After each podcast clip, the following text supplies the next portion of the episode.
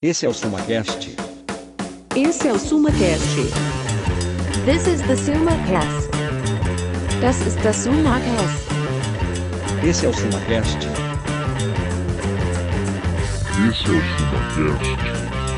Esse é o SumaCast. Esse Esse é o SumaCast. é o SumaCast. Esse é o SumaCast. Esse é o SumaCast. Esse é o SumaCast.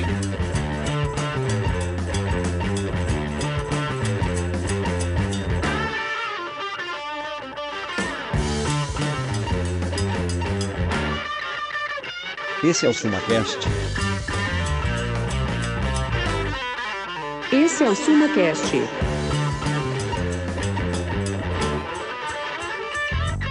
Esse é o SumaCast.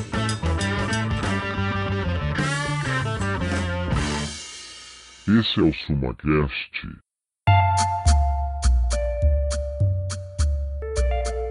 Sejam todos bem-vindos a mais um SumaCast e hoje receberemos e entrevistaremos o ilustríssimo e fundador do Instituto Mises Brasil, Cristiano Quioca. Espero que gostem e vamos nessa.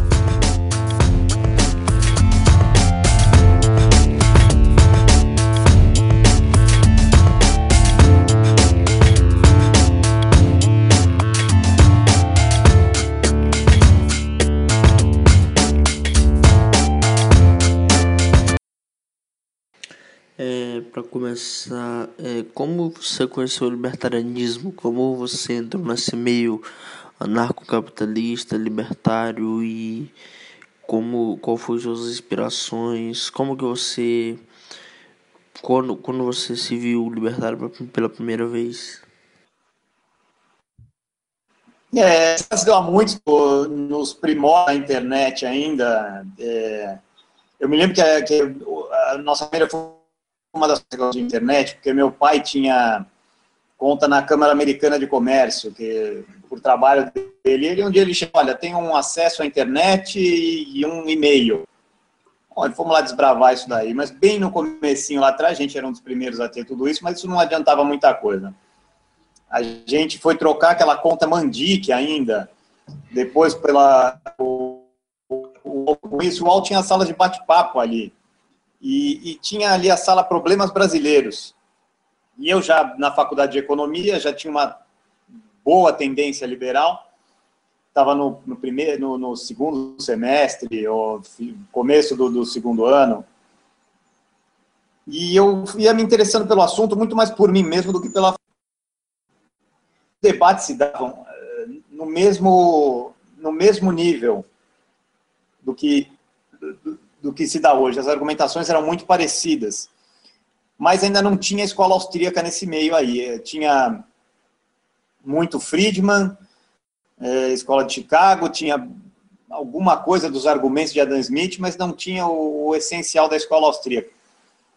E naquele meio de debate, internet florescendo, a gente foi descobrindo uma atrás do outro e eu descobri o site do Instituto Mises Brasil. Ou, desculpa, do Instituto Mises do Alabama. E foi um uma virada de mesa, assim, um blow mind aquilo dali. Cada texto que eu lia, eu falava, eu, eu refletia muito sobre o texto e mais, eu refletia de por que, que eu estou fazendo essa faculdade, porque cada texto era melhor do que o semestre inteiro da faculdade. E a gente acabou, a gente colocava os argumentos ali que viravam a cabeça de todos os esquerdistas, que, e a gente distribuía ambos, esquerdistas, socialistas, intervencionistas. E aí eu devorei os sites,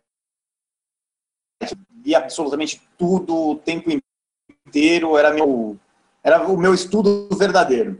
E aí você foi descobrir, a gente vai, acaba descobrindo, né? Argumentos do, do Leo Rockwell, os argumentos do, do Murray Rothbard.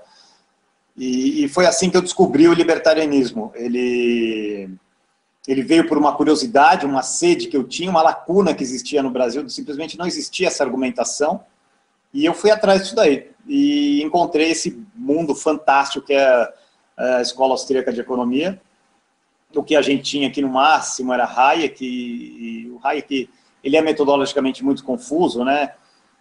É, e teoricamente mesmo também ele, ele, ele tem suas lacunas, e, e, o site do, do Mises Institute do Alabama veio preencher absolutamente tudo que faltava. Essa foi uma grande descoberta. E assim eu entrei nesse mundo louco aí que a gente.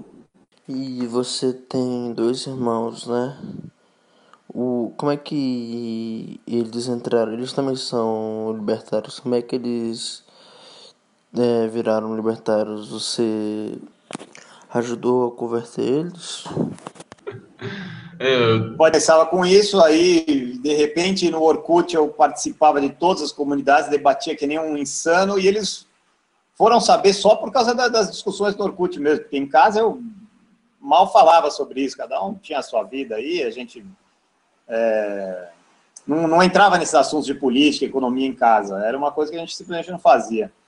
E quando eles viram minha atuação no Orkut, e, e, e naquele tempo, bem no começo das redes sociais, tinha, um, tinha muito pouca gente fazendo o que eu fazia.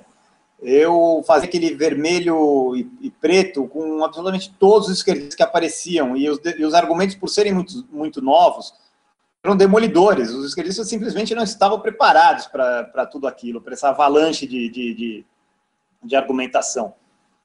E eu despontava ali como um dos, dos, dos, aí, né? Eu me lembro que tinha outras figuras muito boas, o Luiz Simi, que desapareceu, um ou outro que, que, que sempre participavam ali junto comigo.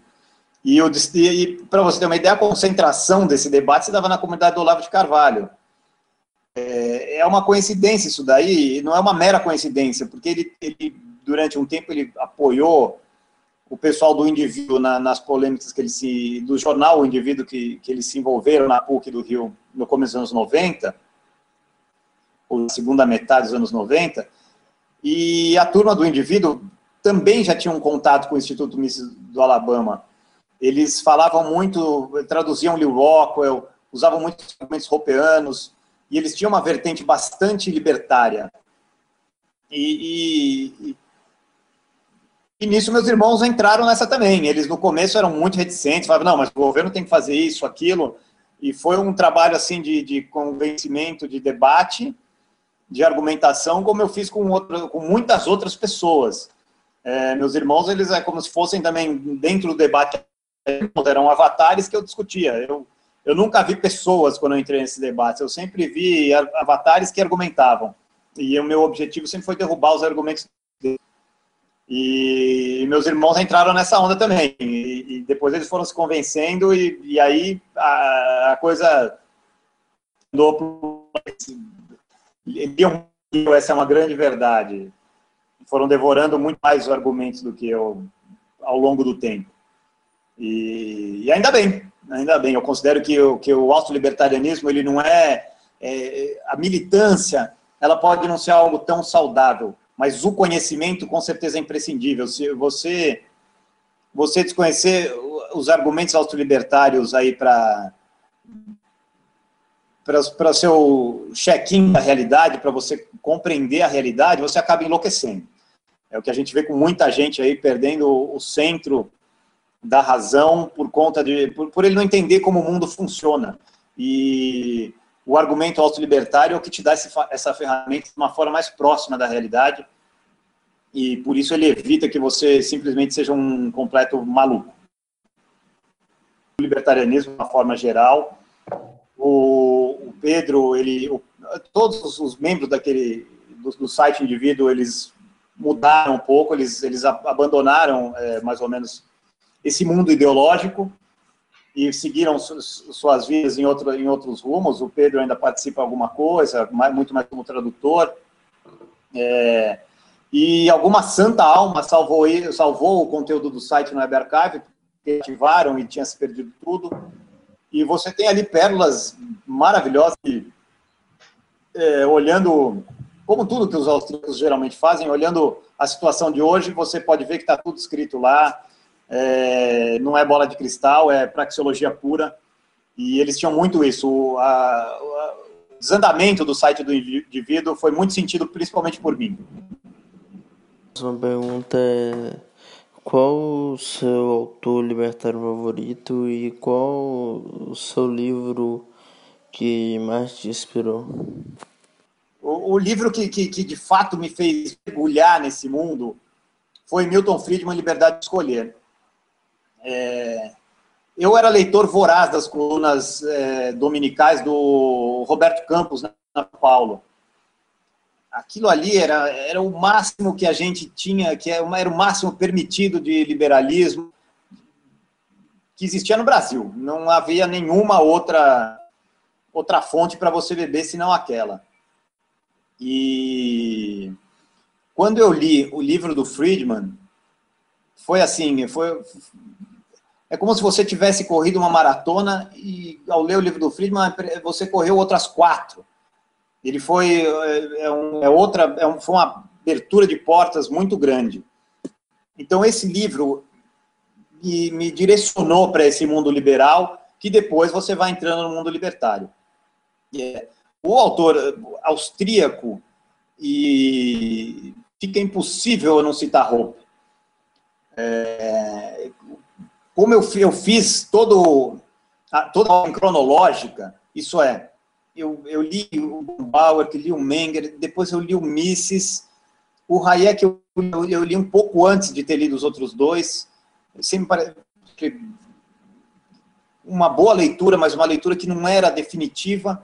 Eu li o Mises, depois eu li o Rothbard e eu li o Hope. Então, é, se você não vê uma sequência e uma evolução nesse pensamento. É, então, você chega no ponto, no ápice da evolução, você, sem dúvida, você fala, pô, esse cara aqui descobriu o que faltava para aquele, que faltava para o anterior ainda. Então, é, Hope, para mim, hoje, está é, na frente. Ele está na frente. Eu gosto muito de ler, por exemplo, Dar Dalrymple, mas ele não é um autor austríaco. Ele já é uma pessoa que, com o ferramental austríaco, ou mais ainda, com o ferramental ropeano praxeológico, ele faz a leitura da realidade. Ele não é puramente um teórico. Hope também não, não chega a ser puramente um teórico, apesar de ser é, um teórico de mão cheia. É, então, eu acho que Hope está tá à frente por ser evolução. É, é a mesma coisa que você vai perguntar quem foi melhor, Pelé ou Romário, ou Maradona ou Pelé. Cada um jogava futebol do seu tempo. É, não dá para você dizer, ah, o Pelé, ah, mas o, o Romário, o futebol fisicamente era muito mais evoluído. Era, mas é, ele enfrentou o futebol dele. E o Hope também enfrentou as argumentações dele, assim como o Misses, no seu tempo, enfrentou as argumentações dele. É, é, é, até ridículo quando você pega assim aquele argumento Constantino. Ah, mas o Misses não era um anarcocapitalista. Mas é claro, ele nunca se defrontou com essa argumentação, nunca houve para ele falar, olha, ah, mas ele era um anti-anarquista, mas é óbvio, ele falava do anarquismo, do anarcocomunismo.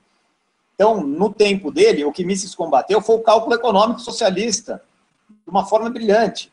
É, era o que ele tinha, era, era, era a forma que ele tinha para driblar, era o gol que ele tinha que marcar, diferente do Romário que ou do Hope ou do Rothbard que foi que teve que tiveram que enfrentar outras argumentações e derrubar da, da forma que eles derrubaram.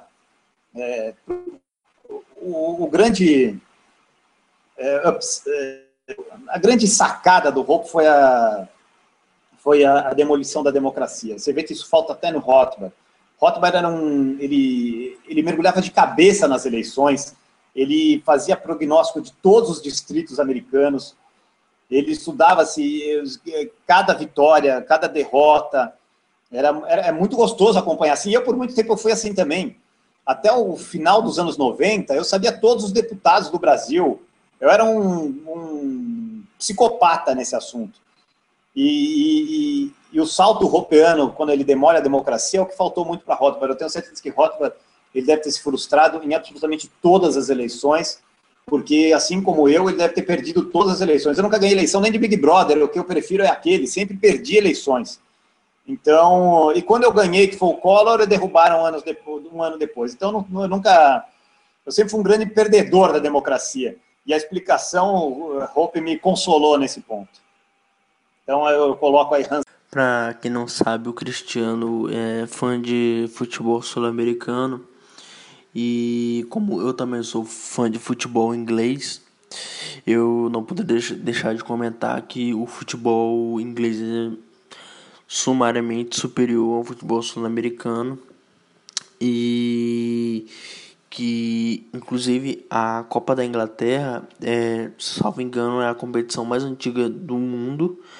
Foi, começou em 1871 e, salvo engano, são 761 times competindo e, e basicamente é times amadores contra Chelsea, Manchester United, é, times de bairro mesmo contra, contra equipes profissionais.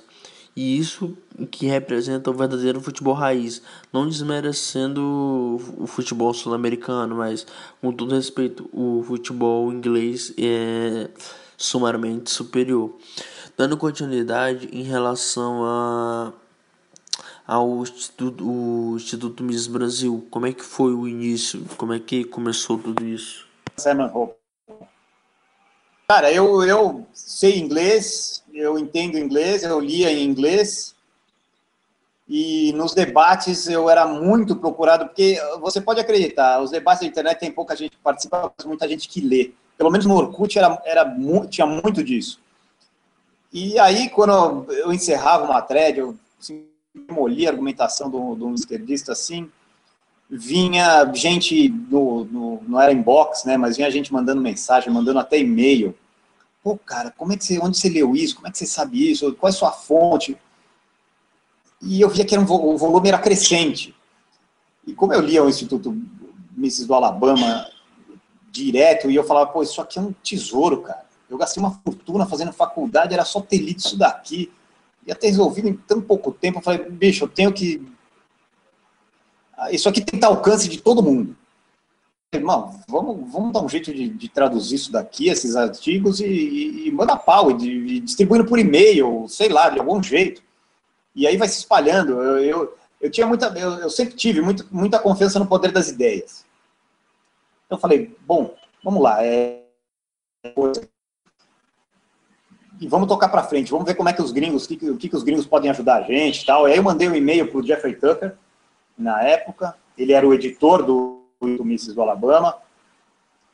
É, eu fiquei numa conversação com ele por uns oito meses, ou, ou, quase, quase um ano praticamente, acho que uns 10, 10 11 meses.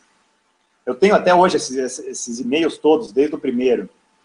E aí, no fim, tá bom, ele me deu uma autorização, porque como a minha ideia era buscar patrocínio para bancar um site, ou na verdade um blog, e um tradutor.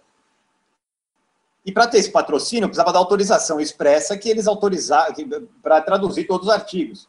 Porque ninguém ia patrocinar uma coisa, mesmo o Jeffrey Tucker, num dos primeiros meses, já falou: não, pode traduzir, vai lá à vontade. Mas para buscar o patrocínio tinha que ser uma coisa mais oficial. Então ele me deu o, o papel timbrado Miss Alabama, eu tenho isso também até hoje, é, falando que, autorizando em meu nome a traduzir todos os artigos do Miss Institute, fui correr atrás de patrocínio para dar vazão a essa ideia, né? Mas a ideia basicamente foi essa. É, isso precisa estar ao alcance de. Eu sempre tive na cabeça que a escola austríaca ela não é uma escola, apesar de ter o próprio Mrs. Alabama, ele na época ele, chama, ele tinha bastante artigo voltado para a realidade americana, mas a escola austríaca é, são de axiomas universais. Ela não é ah, o que funciona na China não vai funcionar nos Estados Unidos. Não, o indivíduo. É, eu, sou, eu, eu li Mises. É, é, não há polilogismo, só há uma lógica, e, e, o, e isso serviria para todos. Eu falei, bom, não importa, os argumentos aqui eles são fundamentais e eles têm que estar ao alcance de todos. E aí, colocar isso em língua portuguesa, eu tinha certeza que era certo e que as ideias iam se espalhar por si. E foi isso que aconteceu.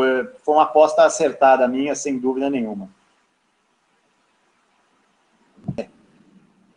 E então eu, meus irmãos, junto com o Leandro, o Sidney ele, teve, ele começou a se afastar até por uma conta. É, é uma questão ideológica mesmo, ou, ou metodológica. Ele, ele, ele, ele gostava muito da corrente, da vertente neoclássica. E a gente cada vez focando mais, e a gente e, e foi um aprendizado para todos. Quanto mais eu lia os artigos em português, mais eu aprendia também. É, e, e, nesse meio tempo, o Fernando debatia muito na internet, o Roberto também. Isso foi trazendo é, muitos admiradores, muitos seguidores, é, a, a, dura conversão feita por meio de muita porrada. É, muita gente reclama, às vezes, da, da, da, postura que eles tinham, de xingar ou de ser mais ríspido, mas o debate ideológico, ele não, ele não, não dá brechas a meio termo, a covardia, a recuos é, ou panos quentes. A verdade, ela tem que ser dita. E se muita gente ficava ofendido com algumas verdades e falava, ah, é, a mera, a mera menção de alguns, de, algum, de alguns argumentos era, era tido como ofensivo para algumas pessoas.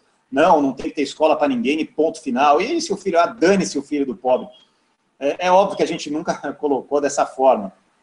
Mas tinha muita coisa que era vista, era traduzida dessa forma. Não, se não tiver escola para o pobre, não, não, você não vai me obrigar a pagar. Isso aí é injusto. E, e muita gente começava a interpretar ou levar para o lado é, da argumentação agressiva. Mas isso serviu demais para muita argumentação. A gente tem um rol aí de gente que até hoje fala, pô, se não fossem aqueles argumentos, se não fossem aqu aquelas discussões, eu já ia. E, e, e, nesse tempo de conversão, enquanto éramos apenas um núcleo duro ali que foi se expandindo, isso aí foi muito importante. A, a participação do Fernando Roberto com a postura deles foi importantíssima e, e, solidificou o Instituto. Aqui é um instituto que não tem é, covardia e nem complacência com, com, com meias ideias. Aqui é um instituto de ideias radicais, é um instituto que leva as argumentações até as suas últimas fundamentações lógicas, e todos os que enfrentaram de forma leal é, as argumentações do Instituto puderam encontrar nessa nossa postura esse tipo de coisa.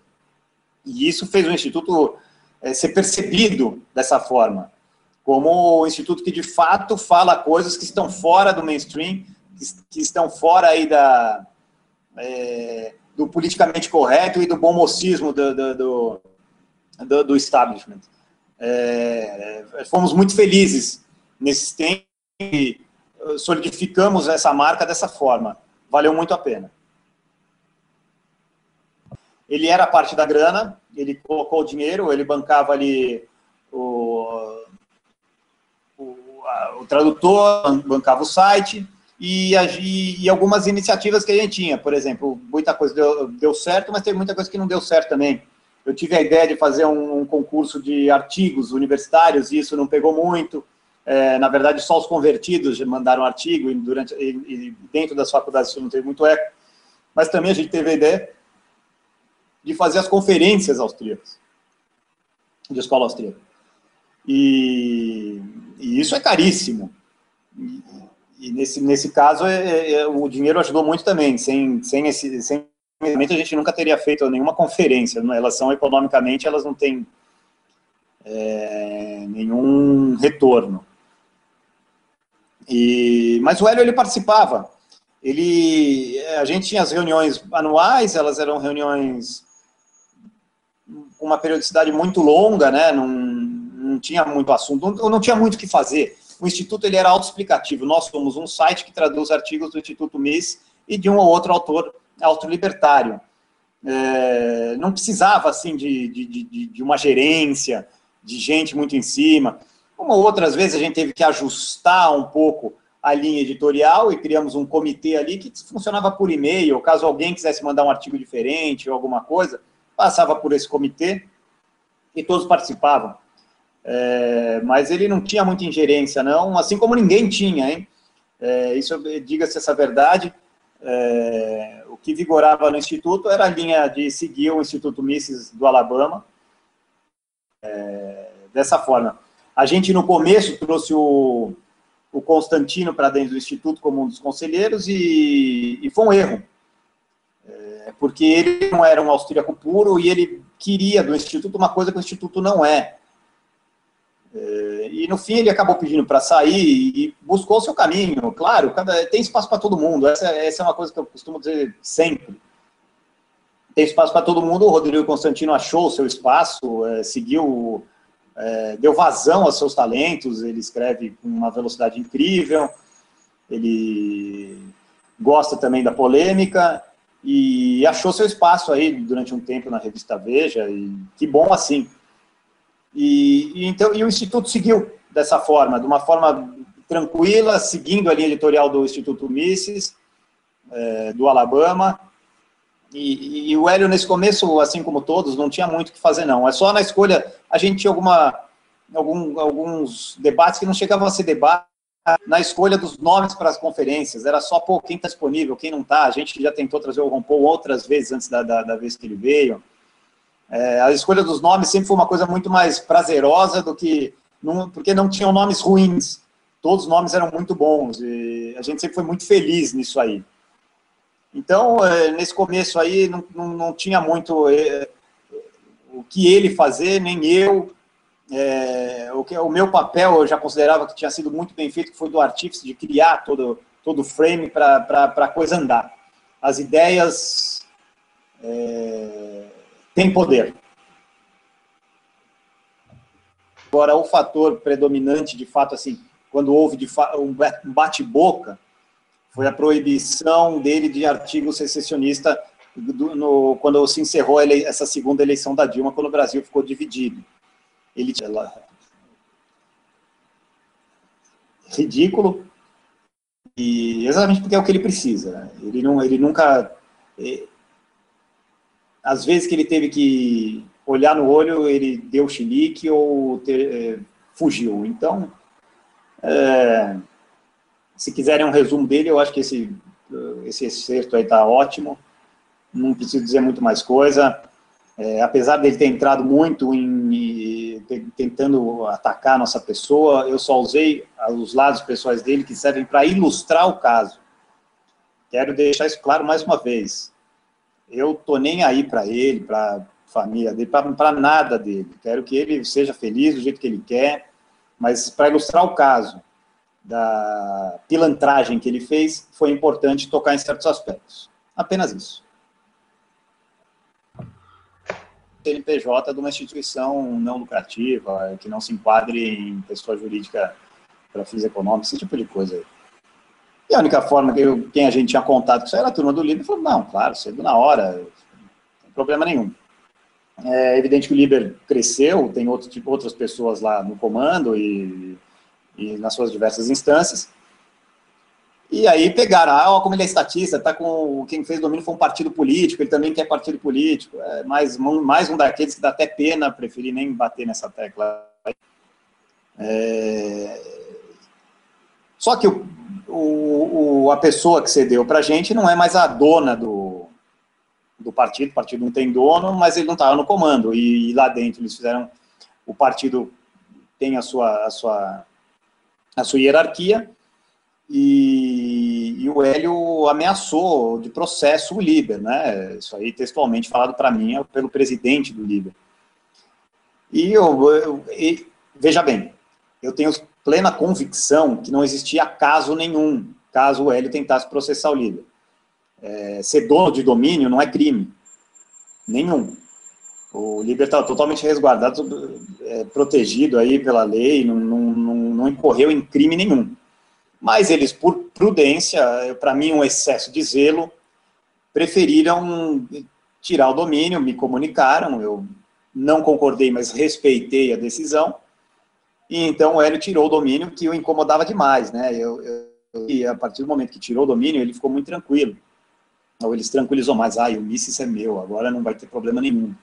Então, ele, ele, ele se tranquilizou nesse aspecto. Mas, e, e assim, é, a questão do nome, ela sempre para mim foi uma, uma grande dúvida, e o núcleo que, que me ajudou ali na formulação do novo site e tal, a turma que, que, vinha acompanhando a deterioração do, do IMB, essa maldita pluralidade do IMB, eles falavam, poxa, vamos esquecer isso aí, isso aí já está contaminado, vamos mudar o nome e tal.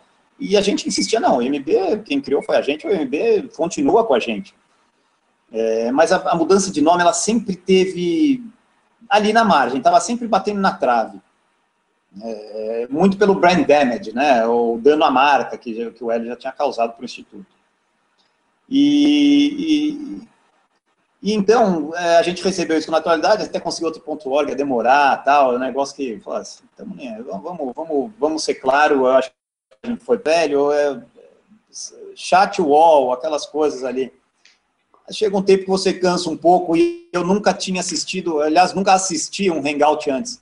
O único hangout que eu assisti metade foi quando o Ed foi falar para aquele Pedro Henrique, porque era bem no calor da polêmica, e eu queria ver até que ponto eram as mentiras, mas aí passou a metade ali, eu me cansei, eu vi que ele estava delirando. Infelizmente ele estava fora das faculdades mentais, então eu deixei para lá.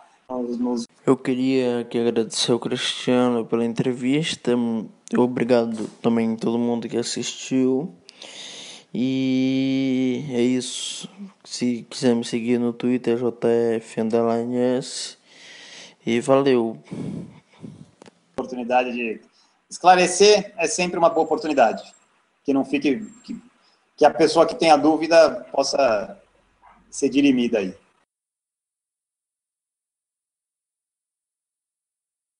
Então é, então é isso aí. De novo, tchau, valeu, falou.